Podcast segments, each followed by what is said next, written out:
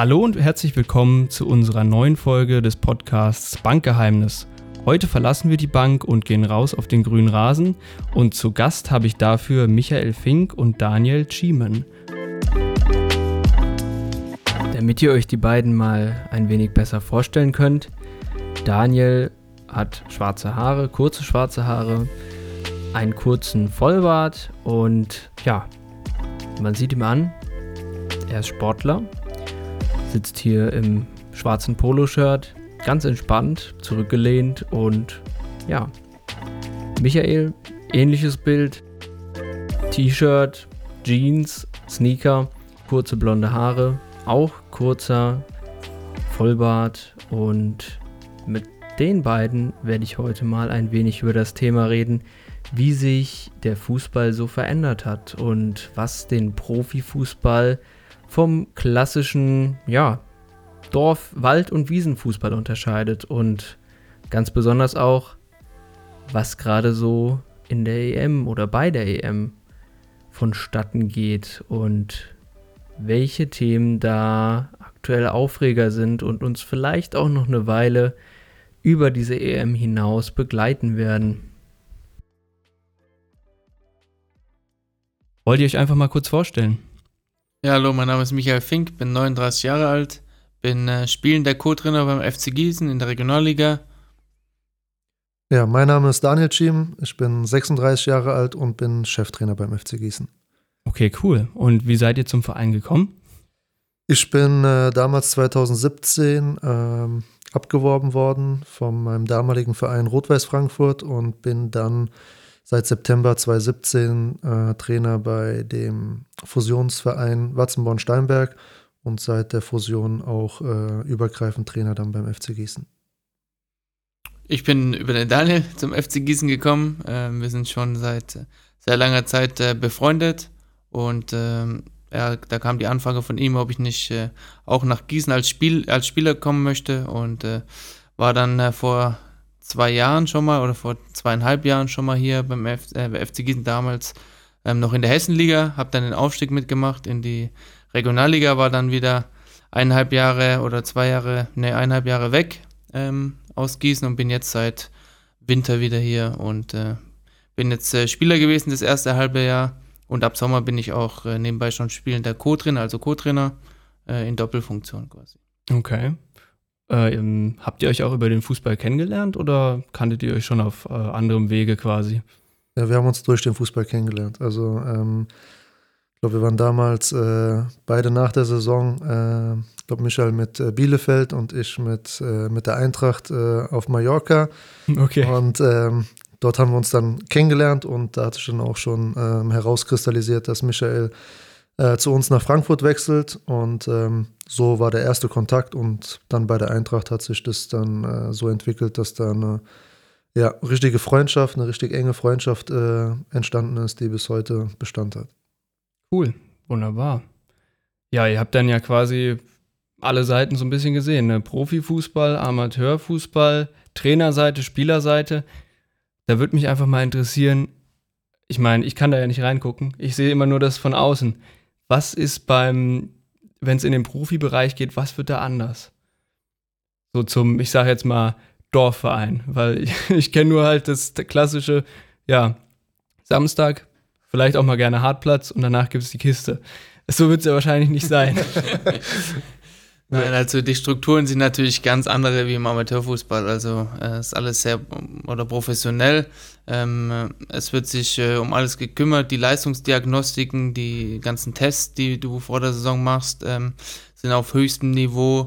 Ähm, die Trainer äh, arbeiten äh, mit äh, sehr vielen Assistenztrainern zusammen, wo jeder wirklich seinen eigenen Bereich hat, äh, ob es Videoanalyst ist, ob es Athletiktrainer ist Du hast einfach Bedingungen infrastrukturell dort äh, bei den Vereinen, ähm, dass du wirklich von morgens äh, 8 Uhr mit dem Frühstück beginnen kannst für die Spieler äh, und den ganzen Tag dann auch dort verbringen kannst. Äh, hast dann zwei Einheiten am Tag dort, du hast, ein, hast Krafträume da, du hast äh, Erholungsbecken da, du hast jeden, jeden Tag äh, zwei, drei Physios da, die sich um die Gesundheit kümmern.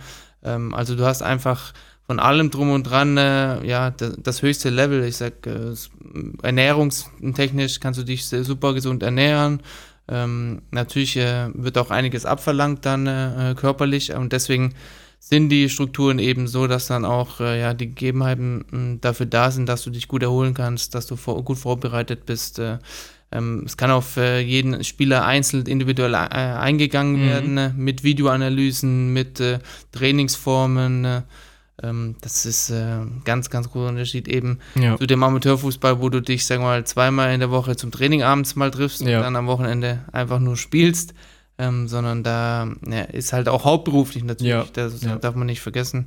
Und deswegen sind die Unterschiede schon sehr, sehr groß, klar. Also wird es von der schönsten Nebensache der Welt zum Fulltime-Job mit allem, was dazugehört. Und du hast jetzt eben die Ernährung auch angesprochen. Das durchdringt ja dann wahrscheinlich fast alle Lebensbereiche, weil äh, ich meine, ja, man braucht seinen Körper und ja, da muss man drauf aufpassen. Definitiv. Und das ist ja allein an sich schon ein ziemlicher, ziemlicher Aufwand, den man da betreiben muss, dass das halt läuft.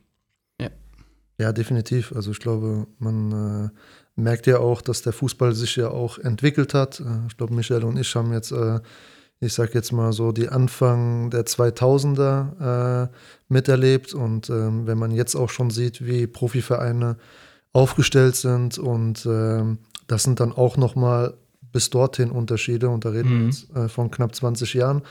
Ähm, und ich glaube, das ist einfach äh, ja, so weit sich entwickelt hat, dass man aus jedem Bereich noch diese paar Prozentpunkte versucht rauszuholen. Ähm, und ähm, ja, es wird äh, äh, viel die Sportwissenschaft auch äh, extrem dazugeholt und ähm, ja, überall in jedem Bereich versucht man da die drei, vier Prozentpunkte rauszuholen. Und das ist halt dann nochmal in der Spitze dann vielleicht dieser kleine feine Unterschied dann. Okay, also hat sich die, der gesamte Sport schon auch deutlich professionalisiert und das zieht sich dann quasi von, von ganz oben auch mit runter. Also in jetzt äh, Bundesliga, alles, was da drunter kommt, dass, dass das alles so ein bisschen mitgezogen wurde von dieser Entwicklung.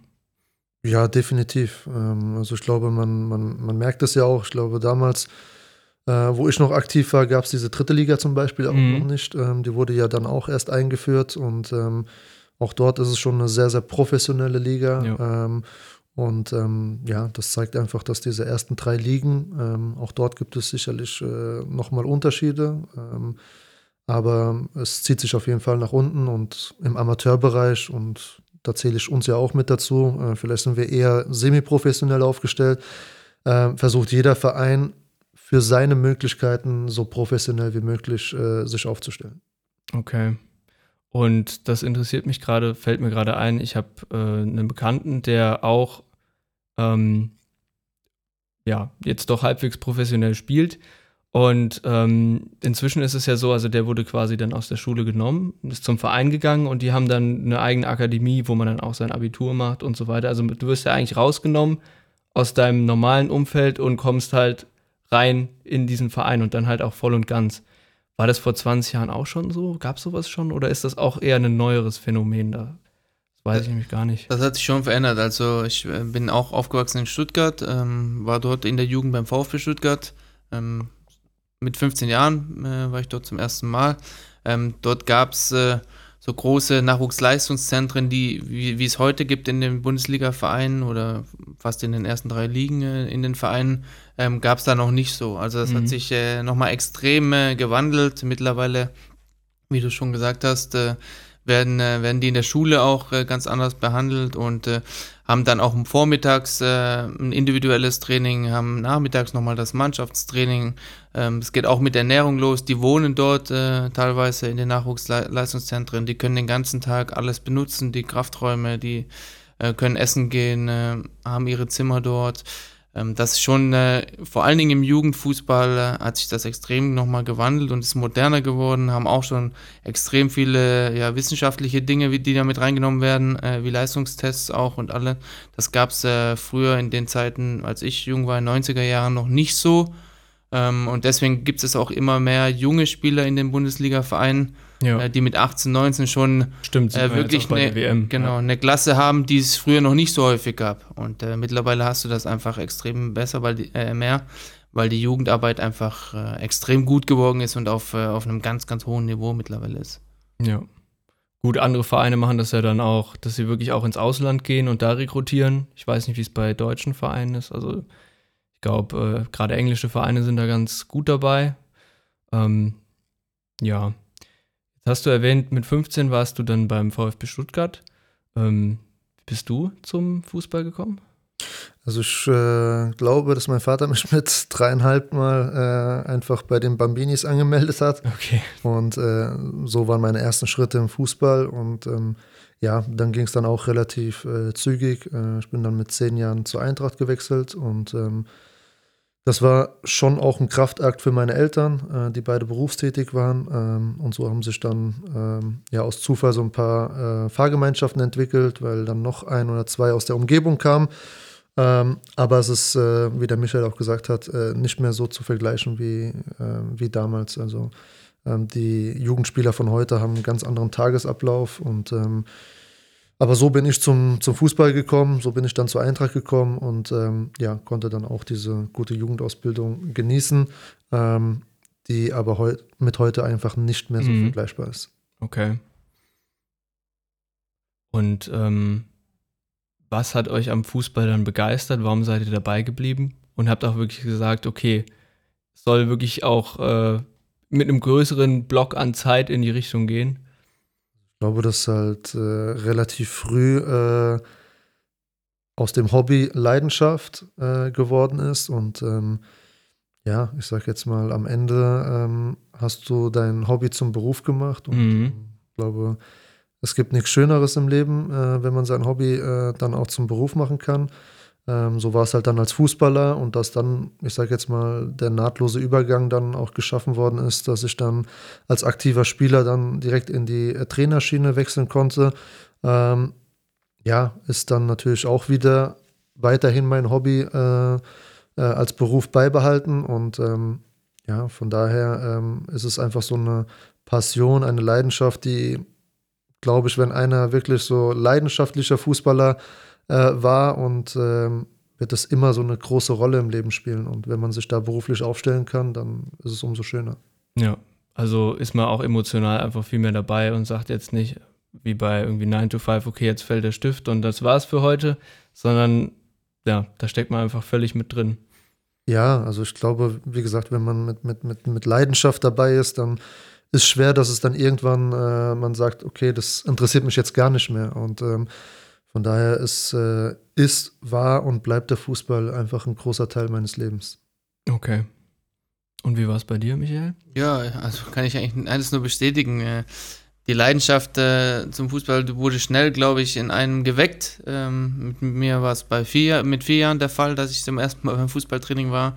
Ähm, und wenn du dann regelmäßig da mit, dein, äh, mit deinen Mannschaftskameraden trainierst und äh, freizeitmäßig äh, nach der Schule auch äh, gab es nichts anderes im Kopf, äh, als Fußball spielen zu gehen. Und äh, dann bist du einfach, dann entwickelst du irgendwann äh, so eine Leidenschaft, so ein, so Ehrgeiz dafür, auch, auch gewinnen zu wollen natürlich und hast auch Spaß daran. Das ist natürlich auch ein ganz, ganz wichtiger Faktor. Ähm, und dass es dann natürlich äh, so weit kommt, dass man dann daraus seinen Beruf machen kann. Da gehört auch immer ein bisschen ein Stück weit Glück dazu, weil es einfach, ja, ich glaube, viel, viel zu viele gibt, die äh, gerne Fußballprofi werden äh, wollen. Ähm, und so viele Plätze gibt es aber leider nicht. Ähm, deswegen gehört immer auch ein Stück äh, Glück dazu, natürlich auch, auch ein Wille den man haben muss und ein Ehrgeiz, den man haben muss, weil viele dann sagen, ja, wenn es beim ersten Mal nicht klappt, dann, dann lasse ich es halt, dann mache ich was anderes. Ähm, und dass wir jetzt das Glück haben, das äh, unser Leben lang quasi machen zu können, äh, äh ist umso, umso besser, umso schöner. Äh, wenn man damit noch sein Geld verdienen kann. Ja, das ist perfekt. besser, besser geht's ja nicht. Ja. Ja, das stimmt auf jeden Fall. Was mich auch mal interessieren würde, weil ihr habt ja beide diesen Übergang vom Spieler zum Trainer gemacht. Man sieht es ja immer, aber ich glaube, äh, es ist schwer, das nachzuvollziehen. Wie hart ist es wirklich, wenn man dann da steht und guckt, was passiert und weiß, ich darf jetzt nicht meine Coaching-Zone verlassen. Ich muss mir das jetzt einfach anschauen. Ja, man muss sich als Trainer definitiv äh, unter Kontrolle haben, mhm. äh, weil es äh, mittlerweile auch so ist, dass es einfach äh, ja, hart bestraft wird, wenn man äh, sich irgendwelche Sachen leistet, die vielleicht nicht so angemessen sind äh, oder die ja nicht so nicht so gern gesehen sind. Äh, da fängt es ja bei Kleinigkeiten schon an, dass es mittlerweile für einen Trainer ja auch gelbe und rote Karten gibt. Mhm. Das gab es ja vor einer gewissen Zeit auch noch nicht, ja. ähm, sondern dann wurden halt irgendwann nach, im Nachhinein Geldstrafen verhängt. Äh, das äh, haben sie jetzt vorweggenommen, indem sie einfach dem Schiri die Möglichkeit geben, äh, während dem Spiel eine gelbe oder eine rote Karte mhm. ähm, zu verteilen und äh, Zusätzlich gibt es dann auch noch die Geldstrafen dazu. Von daher musst du als Trainer natürlich schon gucken, dass du, du Emotionen gehören dazu. Ja. Ähm, muss auch sein, damit du manchmal auch der Mannschaft ein Zeichen gibst, dass du nicht zufrieden bist ja. mit dem, was da läuft vielleicht. Oder dass du zufrieden bist, je nachdem. Ähm, äh, und äh, ja, aber man muss sich, wie gesagt, schon so ein bisschen auch im Griff haben dann. Ja. Ja, es ist halt auch äh, wo jetzt der Micha das gerade gesagt hat, schon bei dieser Saison auch eine rote Karte bekommen. Okay. Ähm, Wie ist denn das aber, passiert? Ja, also war natürlich auch eine, eine Regel, äh, sage ich jetzt mal, die ich auch, bin ich ganz ehrlich, nicht so auf dem, auf dem Schirm hatte. Ähm, es war in, in Koblenz, wir haben 1-0 geführt. Ähm, ich glaube, waren nur noch 10 Minuten zu spielen. Das war ein äh, sehr, sehr wichtiges Spiel. Äh, es war ein direkter Konkurrent.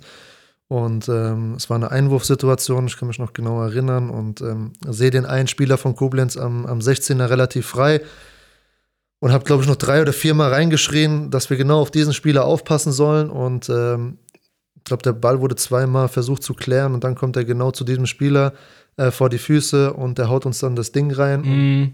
In dem Moment war dann eine kleine Wasserflasche vor mir und ich habe sie halt aus der Emotionalität äh, heraus dann einfach weggetreten und äh, die ist dann halt so halb auf dem Platz gelandet. Ich habe mir nichts dabei gedacht, bin auch direkt hinterher und habe mir die Flasche aufgehoben und bin wieder in meine Coachingzone. Und da stand schon der Schiedsrichter hinter mir und hat mir dann die rote Karte gezeigt. Und äh, ja, ähm, ja, er hat mir gesagt, wenn die Flasche nicht im Spielfeld gelandet wäre, wäre es nur eine gelbe Karte.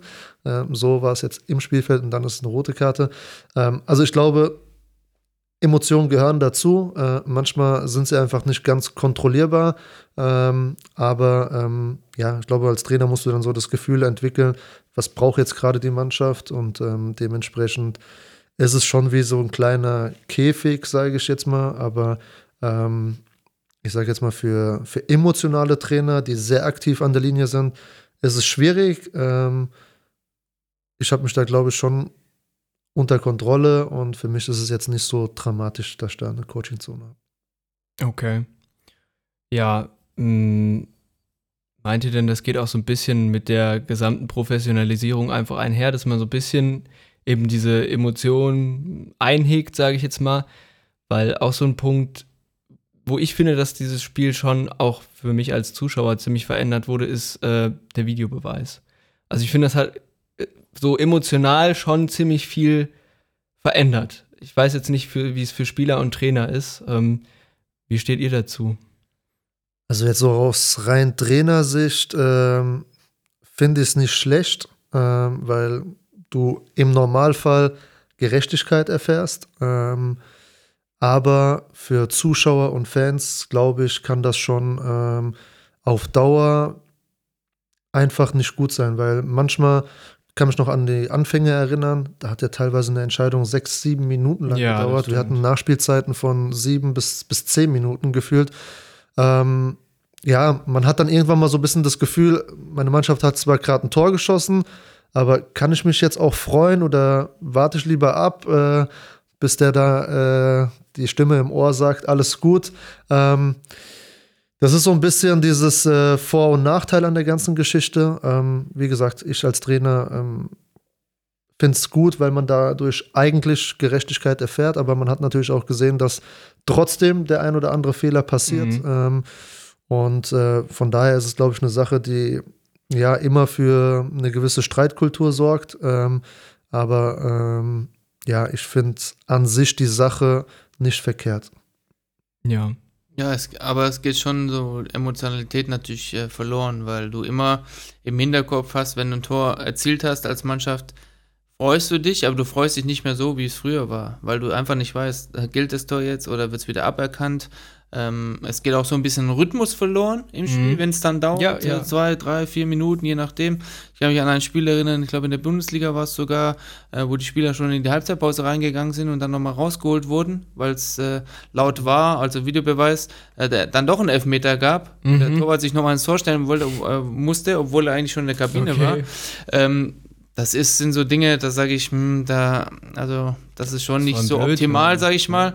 Äh, ich bin aber auch beim Daniel, dass ich es gut finde, weil einfach in manchen Situationen brauchst du auch einen Videobeweis, weil du hast in Schnellechtzeit äh, gar nicht sehen kannst als Schiedsrichter. Du kannst nicht alles sehen. Die Abseitsentscheidungen, äh, die auch jetzt gef gefällt werden oder getroffen werden, sind ja manchmal auch so gering, ja. ähm, wo wirklich eine Fußspitze entscheidend ist mit den Linien, die du dann ziehen kannst. So ja. eine Linie kannst du nicht äh, mit dem nee, Auge ziehen. Vor allem nicht ja da, wo du stehst. Also genau. Und äh, deswegen äh, finde ich das schon gut, aber du verlierst, wie gesagt, äh, dann schon ein bisschen für die Zuschauer vor allen Dingen und für den Spieler, der da, oder für die Mannschaft, die dann Tor gerade erzielt hat, verlierst du so ein bisschen die Emotionen. Und ja. das ist ähm, ein großer Nachteil daran. Und äh, ja, da muss man eben gucken, äh, dass man das äh, irgendwie noch, äh, noch schneller entscheiden kann und noch, noch weniger Spielzeit dann durch, dadurch verloren geht und auch vielleicht auch dann wieder der Jubel einfach äh, ja, besser wird. Ähnlich wie es mit der, mit der Goal-Line-Technik ist, ja. wo es ja wirklich innerhalb von, äh, Stimmt, von einer Zehntelsekunde, das merkst du gar nicht, ja. äh, beim Schiedsrichter auf der Uhr blinkt oder vibriert und er weiß, es ist ein Tor oder nicht. Mhm. Dann äh, hast du auch, die Emotionen gehen dann auch nicht verloren. Ja. Und das hast du eben bei dem Videobeweis natürlich schon ein Stück weit. Ja.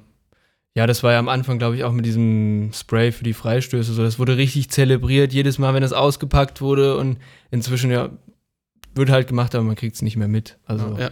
Und ich denke, wenn die das ein bisschen noch anpassen mit dem Videobeweis, das denke ich schon auch noch viel rauszuholen. Ich meine, dass, dass sie dann schon in der Kabine waren zum Beispiel und nochmal raus mussten, das ist ja ein Extrem. Das ist ja auch wirklich dann Mist, weil das ist man ja mental auch schon wo ganz anders. Und dann ist es natürlich ein großes Problem, denke ich. Aber ja, also ich finde, es ist schon auch jetzt in der EM bisschen, also ich sage jetzt mal, reduzierter mit diesen, mit diesen Phasen, wo man jetzt wirklich Unsicherheit hat. Also ist, glaube ich, schon ein bisschen schneller geworden, aber wahrscheinlich kann man da schon noch was dran machen, aber. Ja, ich glaube, es ist ja auch äh, einfach mal was Neues jetzt im Fußball. Äh, und alles Neue braucht halt einfach auch mal eine gewisse Zeit, um sich äh, einzuspielen, um, um Sachen zu optimieren. Ich glaube, so eine Geschichte, ich glaube, es war Leverkusen gegen Freiburg, wenn ich mich noch richtig erinnere.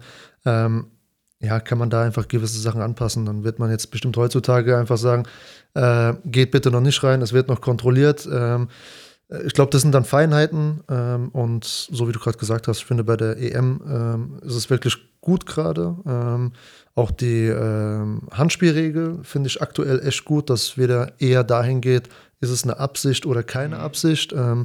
Weil das war ja auch dann irgendwann, wurde ja nach einer gewissen Uhrzeit, wenn der Arm auf 3 Uhr ist, dann ist es äh, Absicht oder ähm, also ich glaube, das ist eigentlich viel mehr die Schwierigkeit, dieses Handspiel, äh, da eine Regel zu finden, wo man sagt, ähm, das passt jetzt. Ja. Ähm, aber momentan finde ich es ganz gut mit der Regel. Ähm, und von daher, wie gesagt, bei, mit dem Videoschiedsrichter, glaube ich, wird es einfach in Zukunft, so wie du gesagt hast, auch beim Spray, äh, was ich übrigens eine sehr, sehr gute Erfindung mhm. finde, weil ich kann mich selber noch daran erinnern, sobald der Schiri gepfiffen hat, ja, ging es nach vorne. die Mauer abgezählt hat und dann sich umgedreht hat, zack, sind die Jungs alle zwei mhm. Meter fast nach vorne gegangen. Ja. Und dann äh, hast du natürlich schon aus einer guten Freistoßsituation einen kleinen Nachteil. Und ja. ähm, deswegen ist das schon, ähm, gibt es da wirklich auch sinnvolle Sachen. Ja. Ja, wäre auch schade, wenn immer alles gleich bleibt. Ich meine, es ist ja schön, wenn man so einen gewissen Wandel immer drin hat. Und ja, ich finde es auch ganz, ganz gut. Also viele Ideen werden ja dann auch irgendwie aus anderen Sportarten übernommen. Also beim Basketball und Co. hatte man ja einige von diesen Technologien schon. Ähm, wenn ich mich jetzt nicht total täusche. Doch, doch. Also auch beim äh, Eishockey ja. ist es ja mit der Goal-Line-Technik ja. ähnlich. Äh, jetzt im Fußball. Ja, ist ja noch die viel haben, schneller. Die haben es ja, ja, weil die brauchten das halt mhm. auch früher, weil der Puck einfach so schnell ist. Ja. Ähm, äh, und ich glaube, da wird schon viele, vor allen Dingen aus Amerika auch übernommen, mhm. muss man sagen. Auch äh, gerade American Football, ähm, auch mit den ganzen äh, iPads oder, oder Laptops, die da während dem Spielfeldrand auch noch den Spielern dann Szenen gezeigt werden, während dem das Spiel noch läuft. Ähm, es geht immer mehr auch in, in so eine Richtung so ein bisschen, wobei es ja beim Fußball ein bisschen schwieriger ist, weil du nicht so viel Pausen hast. Aber ja. in der Halbzeitpause zum Beispiel wird mittlerweile ja auch schon äh, Videos, äh, Videoanalysen äh, gemacht, äh, wo dann aus der ersten Halbzeit Szenen gezeigt werden, die nicht gut laufen, die besser gemacht werden müssen. Ähm, somit äh, gehst du immer mehr eben äh, in die Professionalität ja. wieder rein. Und ja. das sind die Unterschiede, die sich immer weiterentwickeln. Okay, interessant, das wusste ich nämlich auch nicht. Also es ist wirklich schon so, dass man immer spezifischer und genauer noch schon in, im Spiel noch in die Analyse reingeht und eben nicht nur sagt, ja, hm, ja, das lief nicht so gut, du standst schlecht so in der Situation und so, jetzt gehen wir wieder raus, sondern dass man wirklich an konkreten Sachen das festmacht und ja. Sowas früher. Okay. da da gab es die Technik oder hat ja. man die Technik noch nicht so weit gehabt, dass man das benutzt hat. Aber mittlerweile sieht man ja auch schon, wenn es so eine äh, Video, Videobeweis gibt, mhm. schauen sich die Trainer oder die oder die Auswechselspieler schauen sich auch schon auf dem Laptop oder irgendwo auf, auf dem Fernseher die Szene nochmal an, ja. ähm, bevor überhaupt der Schiedsrichter eine Entscheidung getroffen hat. Ja. Also von daher geht das immer mehr, mehr in die Richtung. Okay. Jetzt würde ich noch mal kurz beim Thema Emotionen gerne bleiben, weil ähm, ich meine, ihr habt jetzt schon gesagt, ihr habt eine Leidenschaft für den Fußball und dass viel Emotion drinsteckt. Aber was ist denn wirklich so mal so eine ganz konkrete Sache, die euch einfach am Fußball begeistert? Boah, ich glaube, das ist so als äh, Spieler fand ich immer so diese, diese Kameradschaft, die sich dann auch so äh, innerhalb der Mannschaft gebildet hat. Ähm, ich glaube, ähm, dass äh, es nicht umsonst heißt, dass Fußball einfach auch verbindet. Mhm. Ähm, da spielt es dann keine Rolle, äh, welche Nationalität, welche Hautfarbe, äh, welche Religion. Ähm, man ist auf dem Platz und man äh, ja, ist eine Mannschaft und äh, man versucht sich da gegenseitig zu helfen und ähm, ja, als Team dann einfach äh, erfolgreich zu sein. Das war immer so für mich, wo ich gesagt habe, ähm, oder das hat mich so fasziniert, ja, und das ist jetzt auch in, in anderen Sportarten so. Und das war so für mich so die, die größte Emotion. Irgendwann klar, äh, wenn du aus dem Jugendbereich rauskamst und dann, ähm, ich sag jetzt mal, das Privileg dann hattest, dann Bundesliga auch zu spielen, kam natürlich dann pff, tolle Stadien dazu, äh, Stimmung, die du so ja wahrscheinlich nie erlebt hast, äh, ob es dann ein DFB-Pokalfinale war oder in Dortmund vor, glaube, 82.000 Zuschauern. Ähm, das sind dann auch Emotionen pur, die du dann einfach als, als Spieler dann aufsaugst. Ja, das ähm, und das sind halt alles so äh, Emotionen, die du dann nicht vergisst und äh, ähm, ja, waren, waren einige Sachen dabei, wo du dann sagst einfach, das war einfach Emotion pur und ähm, glaube, wenn du dann so deine Ziele auch als Mannschaft erreichst, ähm, sind das auch einfach pure Emotionen, die dann ähm, aus dir rausschießen, raussprudeln und ähm, ja, ähm, da gibt es wirklich äh, viele, viele Sachen, wo man das mit Emotionen einfach verbindet. Ja, ich sehe es äh, ähnlich wie der, wie, der, wie der Daniel, die Glücksmomente einfach mhm. hat. Also wenn du dann rausgehst zu einem Spiel und dann äh, schießt ein Tor oder gewinnst mit deiner Mannschaft, äh, die Erfolgserlebnisse, die du zusammen feiern kannst, zusammen ze zelebrieren kannst, äh, mit den Zuschauern, wenn dann 50.000 deinen Namen oder, dein, oder mit dir jubeln, ähm, das sind einfach äh, Momente und da kriegst du Gänsehaut, da, das, das sind Gefühle, die kannst du, also kriegst du nicht so oft ja, im privaten Leben. Die hast du dann eben nur äh, durch den Fußball oder durch die Sportart, die du betreibst. Und ähm, das, also ich will das auf keinen Fall missen. Das äh, ist äh, sensationell, sowas zu erleben, erleben zu dürfen auch. Ähm, und äh, deswegen war es jetzt auch eine harte Zeit, äh, dass mm, keine Zuschauer im Stadion ja. waren, weil das einfach dazugehört. Und das ist eine ganz andere Emotion, die dann nochmal dazukommt, wie wenn du dich nur untereinander freuen kannst. Ja. Natürlich ist das auch schön, dass du dich mit deinen Kollegen freuen kannst, aber wenn dann nochmal 2000 oder 80.000, je nachdem, wo du spielst, sich mit dir freuen, das ist, äh, ja, das kannst du nicht vergleichen ja. und das ist eben was anderes.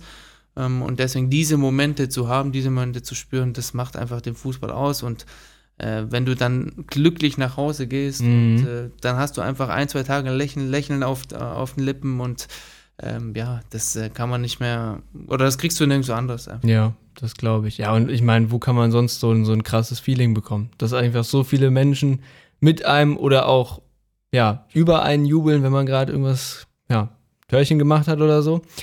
Ähm, und ähm, ich denke, das gibt einem auch nochmal den letzten Kick, so, wenn man jetzt weiß, die gucken mir gerade alle zu, ziehe ich den Sprint jetzt nochmal wirklich, ich bin schon am Limit, geht noch was. Und dieses letzte Quäntchen, das kriegt man wahrscheinlich auch einfach, wenn man weiß, okay, die fiebern gerade alle mit mir. Ja, ist natürlich auch, äh, man darf ja also, ich sag jetzt mal, die Emotionen haben wir natürlich als Fußballer äh, oder als Trainer, aber genauso haben ja auch die Zuschauer diese Emotionen. Mhm. Ja, wenn man jetzt zum Beispiel auch bei der EM sieht, dass verschiedene Nationen da im Stadion sind und äh, natürlich feuert jeder sein, sein Team an, äh, aber auch ähm, kann mich, glaube ich, an eine äh, Situation erinnern, da hat Holland ein Gegentor bekommen. Es war wohl ein sehr, sehr schönes Tor, wo dann ein Fan auf der Tribüne zu dem anderen und hat ihn umarmt und hat gesagt, hier, war einfach ein geiles Tor. Also mhm. auch die Zuschauer und Fans äh, äh, verbindet das ja auch. Und das sieht man ja auch gerade jetzt bei der Europameisterschaft, wo sehr viele Nationen in verschiedenen Städten zusammenkommen und äh, das sind ja auch pure Emotionen und die gehen ja. halt dann auch auf die Spieler über. Und ähm, das sind halt einfach so unbeschreibliche Momente, die Spieler, Trainer, aber auch Zuschauer dann einfach in, äh, im Stadion dann einfach erleben. Und ähm, ja, das, das ist doch das, das Schöne äh, für, für jeden, egal ob es dann Spieler, Trainer oder Zuschauer ist, wo man einfach genau weiß, man geht jetzt an einen Ort, man kann seine Sorgen vergessen, man mhm. vergisst alles, alles um sich herum. Alltag. Genau, und geht dorthin und weiß, ähm, vielleicht läuft es gut für meine Mannschaft, vielleicht läuft es nicht gut, aber man ist in diesen 90 Minuten plus diese Halbzeit äh, einfach an diesem Ort und man ist einfach glücklich in dem Moment. Und äh, ja, ich glaube, darum geht es halt auch äh, für die Zuschauer. Ja, auf jeden Fall. Was war denn so, weil immer wieder auch Erfolg angesprochen wurde, was waren denn so eure größten Erfolge als Trainer und Spieler? Also für mich als Spieler kann ich sagen, dass meine größten Erfolge waren, dass ich in der Champions League spielen durfte. Ähm, auch äh, damalige Zeit äh, war Manchester United noch ganz gut. Äh, äh und wir haben äh, mit Besiktas Istanbul habe ich damals dort gespielt. Und wir haben im Old Trafford gewonnen, 1-0. Nach irgendwie 20 äh, nicht verlorenen Heimspielen in der Champions League. wir waren die erste Mannschaft, die die dann geschlagen haben. Ähm, das war so ein sehr schöner Moment, weil wann spielt man mal gegen so einen Gegner und dann auch noch in der Champions League, man gewinnt auch noch. Ähm, das war ein sehr schön, schöner Moment, aber man kann gar nicht sagen, was der größte Erfolg war, weil also Erfolg ist es einfach, diesen, diesen Sport ausüben zu dürfen und auf so einem Niveau auch ausüben zu dürfen. Ähm, egal, ob man dann auch mal mit einem Verein um, um, um Nichtabstieg gespielt hat oder ob man um die Meisterschaft gespielt hat. Ähm, natürlich, Erfolge sind immer schöner, ähm, aber es ist ja auch ein Erfolg, wenn du mit einer kleinen Mannschaft dann in der Liga bleibst und den ganzen ja. Erhalt schaffst. Ja. Da freust du dich genauso, wie wenn du einen Meistertitel geholt hast. Also da gibt es keine, keine so großen Unterschiede, weil für jede, jede Mannschaft hat andere Ambitionen und ja. äh, je nach den Ambitionen äh, ist ja dann der Erfolg trotzdem äh, genauso zu wertschätzen, sage ich mal. Und ja, das, äh, deswegen waren viele oder viele Vereine, viele Stationen, wo ich war, ähm, fand ich die Erfolge, die ich da, da miterleben durfte, sehr gut. Ähm, klar, Champions League oder UEFA Cup, oder damals noch, heute Euroleague ähm, zu spielen, ist natürlich nochmal was Besonderes, weil es einfach international ist ja. und man jahrelang dann in der Bundesliga natürlich immer die, die gleichen Gegner hat, ähm, was auch sehr, sehr toll ist natürlich, aber dann auch mal internationale Gegner zu haben, andere Stadien nochmal zu sehen, mhm. ähm, auch andere Fans mitzuerleben nochmal, das ist dann schon nochmal ja, was Besonderes. Ja, ich denke, das ist halt auch sowas, ne? Das, das kann einem ja keiner nehmen. Also, ich meine, wie viele Menschen gibt es, die Champions League gespielt haben? Das ist einfach krass. Ja, ja also ich glaube, äh, mich hat es ja schon auf den Punkt gebracht. Ich glaube, ähm, ja, Erfolge als Spieler, wenn ich jetzt so aus der Jugend heraus, waren sicherlich die ähm, Europameisterschaften und Weltmeisterschaften mit, äh, mit der U-Nationalmannschaft. Ähm, wo man dann jetzt heute einfach auch sieht, okay, gegen wen hat man damals auch alles gespielt, ja, ob es jetzt ein, ein, Messi gewesen ist oder ob es ein, ähm, ein, Torres oder ein Iniesta war. Ähm, damals waren es einfach gleichaltrige Jungs mhm. äh, und jetzt sieht man halt einfach mal, ähm, gegen wen man da überhaupt gespielt hat. Ähm, ja, im Seniorenbereich war es dann ähm, sicherlich die zwei Aufstiege mit der Eintracht oder das, das Pokalfinale äh, gegen, gegen die Bayern was wir leider verloren haben, aber mhm. ähm, wir dadurch auch ähm, ja, die äh, Teilnahme an der Europa League geschafft hatten. Ähm, und so als Trainer waren jetzt äh, sicherlich der Aufstieg mit dem FC Gießen, ähm, mit der größte Erfolg jetzt. Ähm, aber auch für einen Trainer ist es auch äh, ein Erfolg, wenn man an gewissen Spielern an der Entwicklung ein bisschen weiterhelfen konnte und die jetzt äh, heute vielleicht Bundesligaspieler sind, wie ja. Luca Waldschmidt, der ja auch hier aus der Ecke kommt, äh, oder Marc-Oliver Kempf oder ein Stendera, die ist dann auch so ein bisschen äh, so aus meiner Jugend Trainerzeit äh, ist so ein bisschen in den bezahlten Fußball äh, geschafft haben. Ähm, und das sind natürlich dann auch als Trainer dann andere Erfolge, mhm. ähm, die man ähm, ja natürlich auch nicht vergisst und äh, wo man dann auch äh, ein Stück weit vielleicht auch ein bisschen stolz drauf ist, äh, den Jungs da vielleicht. Und wenn es nur eine kleine Sache ist, die man denen mitgeben konnte und dass sie sich dann dorthin jetzt entwickelt haben, wo sie jetzt auch alle sind. Ja. Aber da ist man schon mehr als nur ein bisschen stolz, oder? Naja, gut, ich sag jetzt mal, äh, wenn du als Trainer ein Jahr lang oder zwei Jahre mhm. einen Spieler begleitest äh, auf seinem Weg, dann äh, ist es wirklich nur ein kleiner Teil. Okay. Ähm, ich glaube, ähm, es ist einfach ein schönes Gefühl, wenn du als Jugendtrainer arbeitest und einfach nur deinen Teil dazu beigetragen hast und ja, drei, vier Jahre später siehst du ihn dann im Fernsehen ja. und ähm, sagst, okay, er ist jetzt nicht nur, hat sich bei der Eintracht durchgesetzt oder jetzt Luca Waldschmidt, der jetzt zu Benfica gewechselt ist äh, und auch Nationalspieler geworden ist. Ähm, das ist schon, schon ein schönes Gefühl, mhm. ähm, aber ähm, man hat so einen kleinen Teil dazu beigetragen. Äh, aber man freut sich natürlich in allererster Linie für die Jungs. Ja. Okay, krass. Also wirklich, äh, ihr habt echt, äh, wart überall unterwegs. Krass, also wirklich bin, äh, bin ich so ein bisschen baff gerade. Dafür sind wir ja hier. Ja, super. nee, aber das finde ich äh, spannend, dass du das nochmal angesprochen hast mit der Jugendarbeit. Ein Kumpel von mir ist äh, in Marburg, äh, bin der B-Jugendtrainer. Und er meint auch, also wenn du Schusstraining gemacht hast mit, ne, mit, mit dem einen Spieler und es hat einfach über Wochen nicht geklappt irgendwie und du hast es ihm versucht zu vermitteln und du gibst aber nicht auf und irgendwann macht's Klick, es funktioniert und dann kommt das nächste Spiel und, und der trifft aus der Position. Das ist einfach geil. Ja gut, ich sag jetzt mal, das ist so die, die Wunschvorstellung von Ja, mir. ja, das, also persönlich äh, nicht immer, aber wenn es dann mal klappt. Ja, klar, es ist immer ein schönes Gefühl, wenn man ähm, ja, wenn man Sachen, die man sich in der Woche oder über Monate erarbeitet und die dann äh, ja einfach Früchte tragen. Ähm, und da gibt es natürlich schon ähm, kurzfristige Ziele, äh, individuelle ähm, Ziele, die Spieler erreichen können oder dann auch als Mannschaft. Und das ist ja das Schöne und diese Herausforderung als Trainer, ähm, das dann Stück für Stück als Mannschaft zu schaffen oder die Mannschaft zu entwickeln, aber auch gleichzeitig jeden einzelnen Spieler versuchen, äh, individuell ähm, nochmal voranzutreiben. Aber da gehört natürlich auch viel äh, ja, äh, Eigenmotivation mhm. der Spieler. Ähm, und wenn man da ein gutes Zusammenspiel bekommt, dann bin ich überzeugt davon, äh, dass man dann eine erfolgreiche Saison spielen kann, äh, sowohl als Mannschaft als auch dann, dass sich einzelne Spieler dann weiterentwickeln. Ja. Apropos erfolgreich, mir ist zu Ohren gekommen, dass jetzt bald ein besonderes Event ansteht. Habe ich gehört. Also doch ein bisschen informiert. ja, ein bisschen schon. Ähm, ja, meint ihr, da könnt ihr auch einen Erfolg feiern? Sind die völlig fertig von der EM oder was ist da zu holen? Ja, glaube, äh, erstmal in erster Linie freuen wir uns, dass wir so einen Gegner nach Gießen holen konnten. Also das ist ja schon einer der Top 3 äh, Vereine in Deutschland. Nochmal kurz für die Zuhörer und Zuhörerinnen. Die Borussia kommt. Die gelbe Borussia. genau.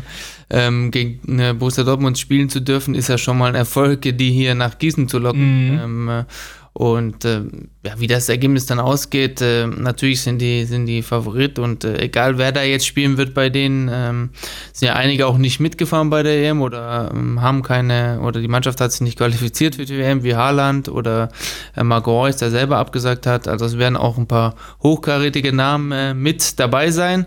Ähm, natürlich werden die auch ein paar junge Spieler einsetzen oder, oder welche, die eben äh, Nachrücker sind. Ähm, trotzdem wird, wird die Mannschaft natürlich äh, klarer Favorit sein, was das Ergebnis angeht. Aber wir wollen natürlich so gut wie möglich dagegenhalten. Wir wollen uns jetzt äh, auch nicht äh, nur verstecken und nur, nur hinten reinbuddeln, sondern wir wollen schon auch versuchen, uns, äh, da jeder Einzelne natürlich, als Spieler will sich da auch beweisen, das ist klar. Und wir als Mannschaft wollen uns dann natürlich auch beweisen, um da ja den Zuschauern einfach ein schönes Event und ein schönes Spiel zu liefern. Und äh, ja, ich denke, das ist ein Highlight für die ganze Region und äh, ja für alle oder die meisten Spieler von uns auch, äh, glaube ich, dass sie noch, noch nie gegen Dortmund gespielt haben ja. oder vielleicht auch danach nie wieder spielen werden, das weiß man ja nicht. Ähm, deswegen äh, freuen wir uns absolut äh, auf das Spiel und äh, sind happy, dass das gekl geklappt hat. Ja, super cool. Wie ist das überhaupt zustande gekommen? Also ich glaube, da ähm, muss man äh, Toga Schmidt einen großen Dank äh, äh, für beipflichten. Ähm, er hat das äh, hinbekommen. Äh, irgendwann, ich kann mich noch erinnern, vor glaub, knapp zwei Wochen äh, kam er mal zu uns und hat gesagt, äh, ja, vielleicht kriegen wir Borussia Dortmund als Testspielgegner. Ähm, bin auch ganz ehrlich, ich habe es im ersten Moment nicht geglaubt. Mm. Äh, und ähm, ja, als sich das dann äh, intensiviert hat und ähm, er dann auch von den Gesprächen mit Aki Watzke und Sebastian Kehl erzählt hat, ähm, ja, haben wir uns dann auch richtig drauf gefreut. Ähm, also Hut ab, äh, dass, dass wir das so hinbekommen haben, beziehungsweise der Turger Schmidt. Ähm, das ist nicht selbstverständlich. Ich glaube, ähm, Borussia Dortmund äh, hat gefühlt äh, 100 Anfragen. Ich glaube, mm. jeder würde sich Borussia Dortmund wünschen. Ähm, und deswegen ähm, ja, hat Turger Schmidt da großen Anteil dran und ähm, ist ihm zu verdanken. Und ähm, ja, wir hoffen natürlich, dass wir so viele Zuschauer äh, reinlassen dürfen, mhm. äh, weil ähm, das ja wirklich ein Event nicht nur für uns als, als Mannschaft ist, sondern auch für die Region.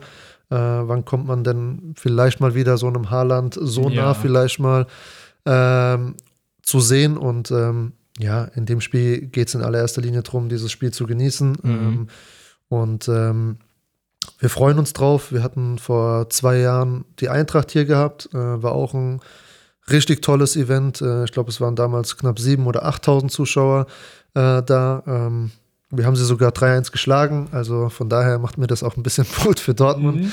Aber ähm, ja, wie gesagt, das Ergebnis ist dann zweitrangig. Äh, ich glaube, die Jungs werden motiviert sein, ähm, das Spiel genießen. Wir freuen uns drauf. Die ganze Region kann sich drauf freuen und wir hoffen, dass wir sehr, sehr viele Zuschauer reinlassen dürfen.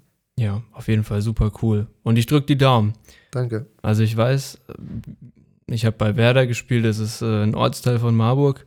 Wir haben einmal auf einem Turnier gegen die Nachwuchsmannschaft von äh, Darmstadt gespielt und wir haben es geschafft, in 15 Minuten 16 zu 0 zu verlieren. Das war echt richtig, richtig schlecht.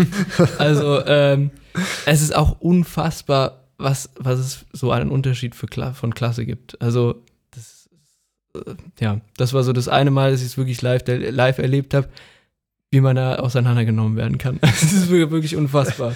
Ja, das ja. kann natürlich auch passieren, ja. Ah, ich hoffe es nicht. Ich, äh, wir hoffen es natürlich auch nicht. Ich äh, glaube jetzt nicht, äh, dass wir nach 15 Minuten 16 zu 0 zurückliegen. Das ist schon sehr schön. Ich glaube, dann wäre es aus so einem äh, besonderen Ereignis, kann da auch äh, äh, ja, nichts Gutes draus werden, aber ähm, nein, das, das glaube ich nicht. Aber ähm, Natürlich werden wir bestimmt auch eine sehr motivierte äh, Borussia-Mannschaft sehen. Ich meine, äh, es wird ein neuer Trainer äh, sein. Ähm, alle Spieler sind motiviert und wollen sich natürlich auch beweisen. Ähm, soweit ich es mitbekommen habe, sind wir auch der erste Testspielgegner. Ähm, also von daher, ähm, ja, werden wir schon auf eine ähm, Borussia-Mannschaft treffen, die sicherlich äh, das nicht zu locker sehen wird und mhm. sondern, ähm, jeder einzelne Spieler sich da auch vor dem neuen Trainer präsentieren will und auch beweisen will. Okay. Ja, sicherlich. Also gut, es, manchmal geht es ja um nicht viel, aber trotzdem will man natürlich sein Bestes geben. Ja, ist einfach so. Ja, dann würde ich jetzt mal so einen kleinen Sprung machen hin zur EM. Und zu heute, heute ist der 23. Wenn das hier ja online kommt, äh, wissen die Zuschauer schon viel mehr als wir, ähm, was das Ergebnis angeht. Aber was mich auch mal interessieren würde, das geht jetzt so ein bisschen in die politische Richtung, weil ich meine, man sieht immer die Spots in der Halbzeit, auch vorm Spiel. Fußball ist für alle da. Wir alle sind Fußball. Ähm, und jetzt ist es ja gerade aktuell so, vor einer Woche oder anderthalb hatten wir die Situation mit äh, Neuer und der Kapitänsbinde in Regenbogenfarben. Und ähm, heute geht es ja dann um die Allianz Arena, die eigentlich auch äh, passend zum Pride Month dann in den entsprechenden Farben beleuchtet werden sollte, wo dann die UEFA gesagt hat, nein, ähm, jetzt spielt Deutschland ja auch gegen Ungarn und Ungarn ist ja gerade in der EU in so einer Situation, dass sie wirklich ähm, ich will nicht unbedingt sagen, also schon gewisserweise rückschrittig, aber dass sie eben ähm, weggehen von dieser wirklich offenen Gesellschaft und ähm, ja, sehr dagegen waren, dass das Stadion so ausgeleuchtet wird. Und äh, die UEFA hat jetzt inzwischen entschieden, es sei denn, es hat sich irgendwas noch geändert, aber ich glaube, die Entscheidung steht, es darf nicht so beleuchtet werden. Ähm, wie ist denn eure Meinung dazu? Also, der Daniel hat es ja vorher schon gesagt, also Fußball ist, ähm, wenn du in einer Mannschaft spielst, ist es dir ja ganz egal, ob äh, der dunkelhäutig ist, ob der aus äh, Afrika kommt, ob der aus China kommt, ob der aus Deutschland kommt, ob, egal woher der kommt, da zählen Rassen und, äh, und äh, Herkunftsländer zählen dann nicht. Und äh, genauso sollte es auch sein, ob jetzt einer homosexuell ist oder heterosexuell ist. Das ist ja immer noch so ein Thema äh, im Fußball, mhm.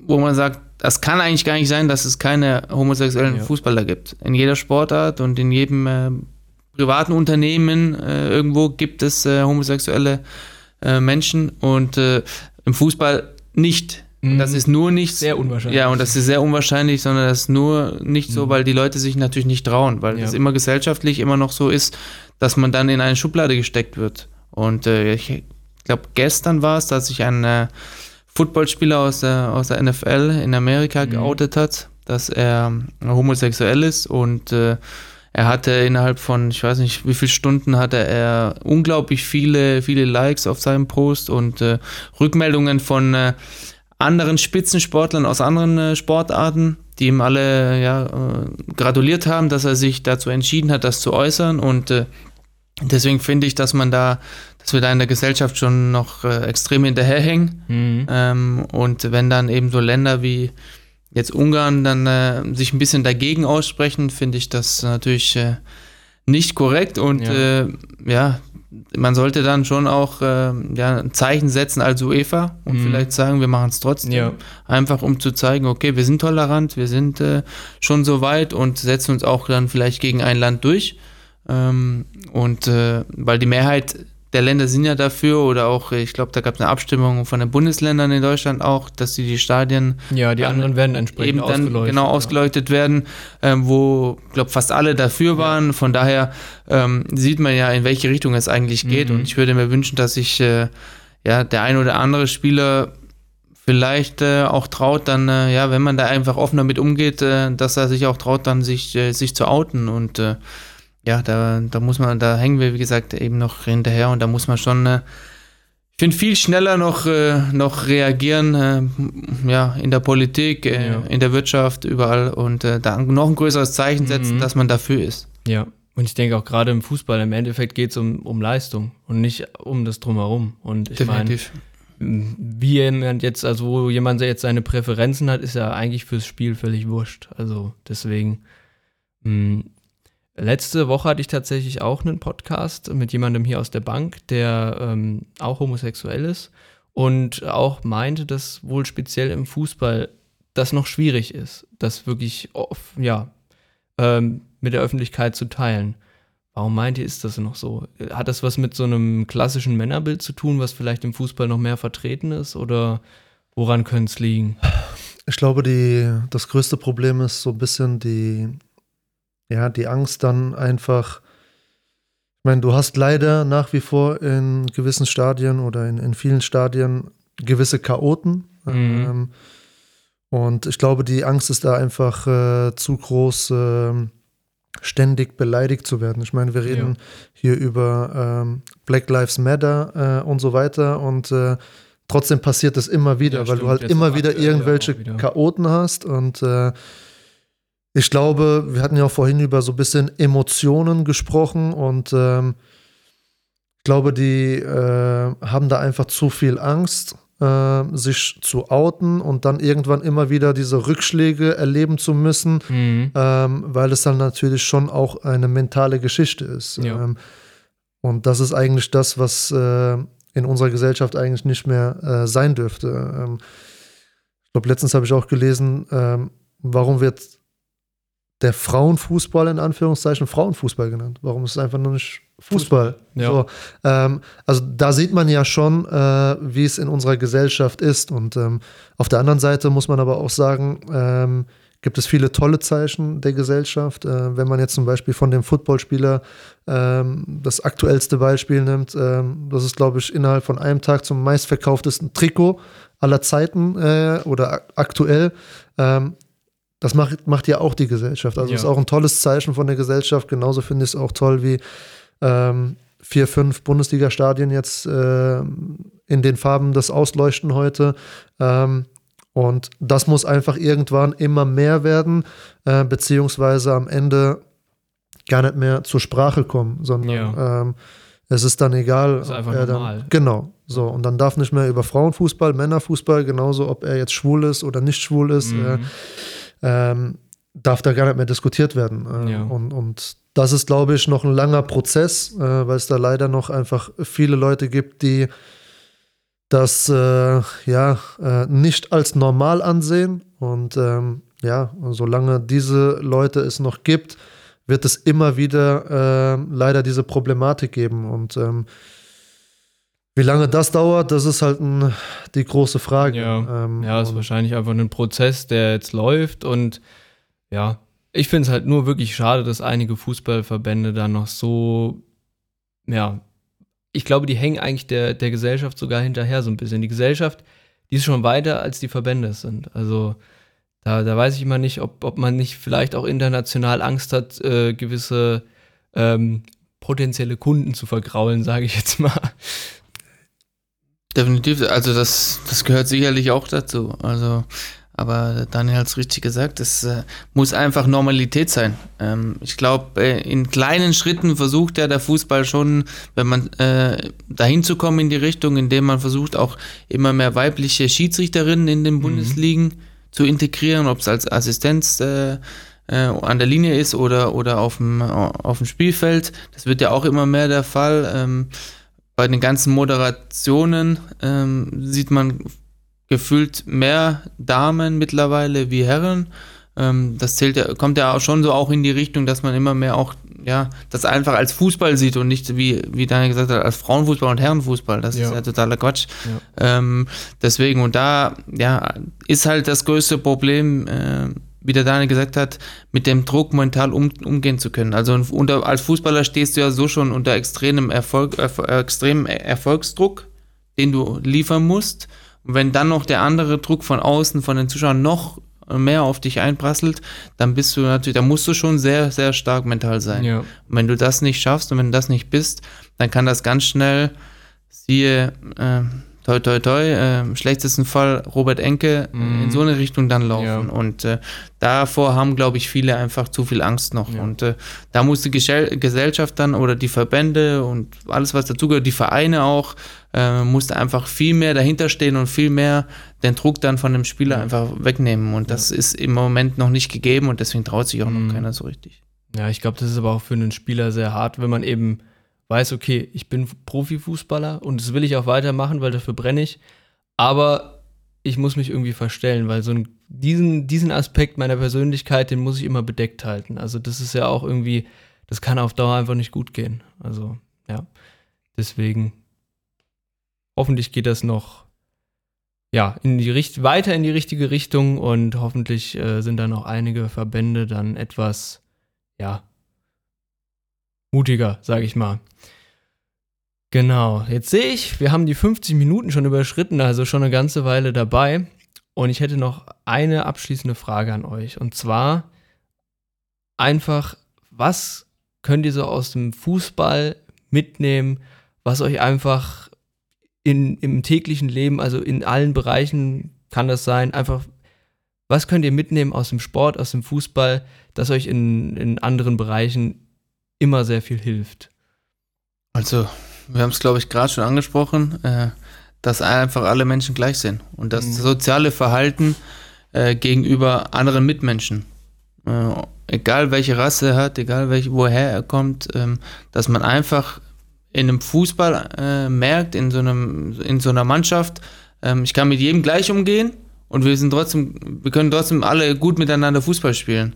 Und wenn das klappt, dann klappt das natürlich auch im privaten Leben und im Alltag. Und da das einfach mitzunehmen und äh, zu wissen, okay, ähm, hier, äh, der ist genauso korrekt wie ich, mhm. obwohl der aus einem ganz anderen kulturellen Bereich kommt oder einem ganz anderen Land kommt, ähm, ist er auch ein Mensch wie ich und der kann alles genauso wie ich und äh, äh, da einfach keine Unterschiede zu machen ja. und so ins Leben zu gehen und äh, anderen vielleicht auch das vorzuleben und zu zeigen, äh, dass man einfach jeden akzeptieren muss, egal welche Religion, egal welche Herkunft ähm, und äh, das Miteinander und wie man damit um oder mit den Menschen auch umgehen muss. Ja. Also einfach offener durchs Leben gehen, Vorurteile ablegen und dass man einfach wirklich unvoreingenommen auf die Menschen trifft und sagt, hey, ich gucke erstmal, wer das ist, was ja. der kann.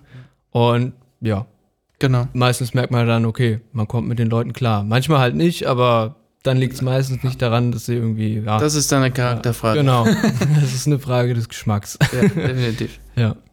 Ja, ich glaube, ähm, da gibt es nicht mehr viel hinzuzufügen. Ähm, ich glaube auch, ähm, ja, was man so auch aus dem Fußball mitnehmen kann, das sieht man ja auch sehr, sehr oft, äh, wenn äh, zwei Mannschaften gegeneinander spielen, sind ja auch viele Emotionen, auch härtere Zweikämpfe, ähm, gibt es auch manchmal Gerangel und äh, geraten auch welche mal aneinander. Aber das Schöne ist dann auch wieder äh, nach dem Spiel zu sehen, man gibt sich die Hand, äh, das ist auf dem Platz passiert und danach ist es auch wieder gut. Ähm, auch das ist eine, glaube ich, wichtige Eigenschaft oder ähm, ja, was der Fußball so als Vorbild hat, was man ja auch in der Gesellschaft vielleicht mal übertragen kann. Ähm, es passiert im Fußball, aber auch danach gibt man sich die Hand und dann ist es auch erledigt und dann äh, ja, äh, einfach da so ein bisschen diese, diese Rücksicht äh, dann auch wieder drauf zu nehmen und ähm, dass es passiert und danach ähm, ja, ähm, ist es auch wieder vergessen. Und mhm. Ich glaube, es gibt viele Sachen, äh, die man mitnehmen kann, ähm, aber ich glaube, das waren so mit die zwei wichtigsten Punkte, die ich so mit in, ins Leben übertragen möchte oder auch weitergebe. Okay, super. Also wirklich einfach, äh, dass man, ja, wenn Dinge abgeschlossen sind, dass man sie da lässt, dass man verzeihen kann und dass man eben auch mal sich eingestehen kann, okay, da habe ich jetzt auch Mist gebaut. Also, und dann einfach nach vorne schauen. So sieht's aus. Ähm, ich meine, das ist ja auch das Schöne im Fußball. Man akzeptiert dann auch irgendwann vielleicht auch Niederlagen. Mhm. Dann war halt einfach auch mal der andere besser. Und ähm, das ist ja das Schöne im, im Sport, äh, zumindest bei mir so, wenn ich so, ähm, ja, ich sag jetzt mal, Niederlagen verarbeiten muss, die dann schon erstmal ein bisschen haften bleiben, versuche ich daraus immer wieder auch Motivation äh, zu nehmen und dahin wiederzukommen, um es dann vielleicht in dem Moment dann wieder äh, besser zu machen. Ja. Und ähm, so dieser Ehrgeiz, den einen dann immer wieder auch ja. antreibt, aber ohne jetzt, dass man rechts und links alles vergisst. Mhm. Man kann das nur mit der Gemeinschaft, mit der Mannschaft. Und äh, genauso ist es auch in der Gesellschaft. Ähm, ja. Man kann zwar vieles auch mal alleine schaffen, aber es ist ein unheimlich schönes Gefühl. Ähm, das ist so aus dem Fußball, dass man das auch als Gemeinschaft geschafft hat. Und wenn dann, ähm, ich sage jetzt mal, dann auch gewisse Auszeichnungen dann für jeden Einzelnen, ob es jetzt ein Ronaldo oder ein Messi sind, der sechs- und siebenmal mhm. Weltfußballer, ja. ähm, das wären sie ja nie geworden, wenn sie nicht eine Mannschaft hätten so und Kollegen es. hätten, die ähm, ja, sie dabei unterstützt hätten. Und ähm, ich glaube, das ist äh, auch ein, äh, ja, eine schöne Erfahrung, die man als Fußballer oder als Trainer dann mitnehmen kann. Okay, ja, super. Also einfach, ja, was soll ich dazu noch sagen? Steckt ja alles drin. Dass man offen ist, dass man, ja, unvoreingenommen ist und ähm, den Aspekt, den du angesprochen hast, all das Emotionale, was mit der Verarbeitung auch einhergeht und im ähm, Emotionen auch dazu lassen, wo sie hingehören und nachher zu sagen, okay, das war jetzt so, jetzt geben wir uns die Hand. Andere gehen dafür ins Coaching oder zur Therapie, damit die das können. Aber man kann ja auch Fußball spielen. ja, wunderbar. Gut, dann würde ich das jetzt auch wirklich mal zum Abschluss bringen. Ich bedanke mich auf jeden Fall dafür, dass ihr gekommen seid, für eure Zeit. Hat mir super viel Spaß gemacht und ja, war auch super spannend. Vielen Dank. Danke, dass wir hier sein durften. Und danke auch an euch da draußen fürs Zuhören. Und ich hoffe, ihr schaltet bald wieder ein, wenn wir neue spannende Themen für euch haben aus der Bank, aus Hessen oder vielleicht auch von wo ganz anders. Mal sehen. Tschüss.